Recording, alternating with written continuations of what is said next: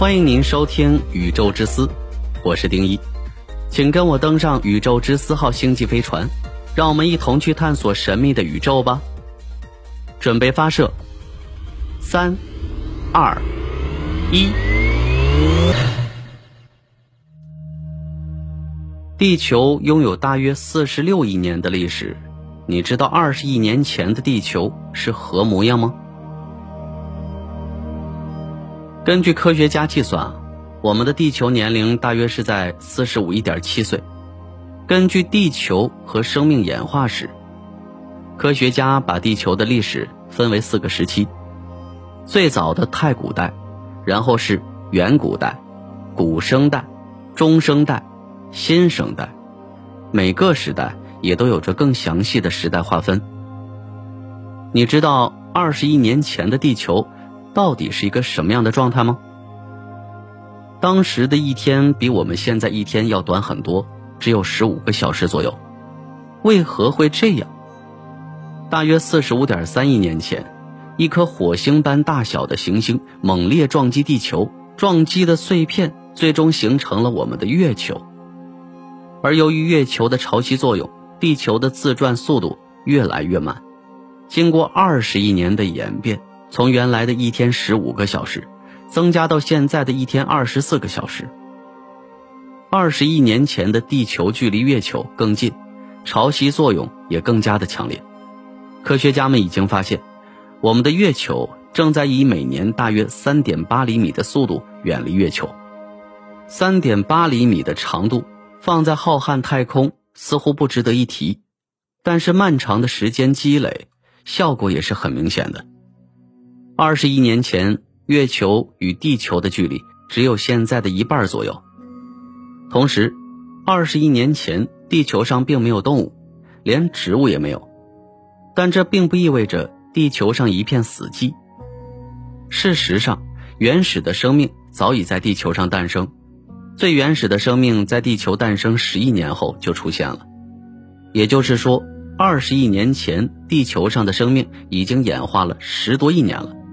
但生命的进化非常缓慢，动辄需要几亿甚至十几亿年的时间才能完成蜕变。比如说，眼睛出现在大约五亿年前，也就是说，从原始生命的诞生到眼睛的出现，足足用了三十五亿年的时间。还有，二十亿年前的地球大气分布与现在有很大不同。原始地球的大气分布主要成分是二氧化碳。与如今的金星和火星相似。后来，大片蓝藻的出现，开始消耗二氧化碳，同时制造出氧气，氧气的含量开始提升。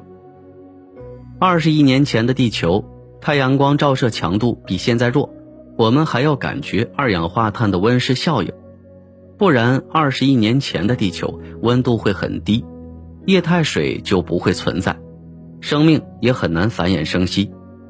所以说，温室效应其实是好事，但是过犹不及，如今就有点过了。不过，由于二氧化碳的持续减少，温室效应越来越不明显，加上太阳光强度比较弱，地球变冷的趋势不可阻挡，以至于地球经历了长达三亿年时间的冰冻期。幸运的是，地球的内核一直很活跃。火山喷发出大量的二氧化碳，同时带来了大量的热量，逐渐将冰冻的地球解冻。二十亿年前的地球大陆结构也与现在有很多不同。当时的地球并没有出现的七大洲，而是只有一个大陆——哥伦比亚大陆。这块大陆上并没有任何生命。后来，经过漫长的演化，各种板块碰撞。逐渐形成了如今的大陆结构。总之，二十亿年前的地球完全不适合人类的生存，因为那时候的地球上大气主要以甲烷、二氧化碳为主，氧气含量非常少。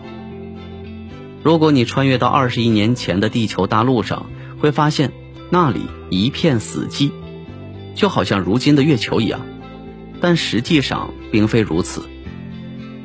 因为二十亿年前的地球海洋里生机勃勃，就像如今的地球大陆一样，各种生命在海洋里繁衍生息，他们正在等待某个时刻，踏上那片哥伦比亚超级大陆。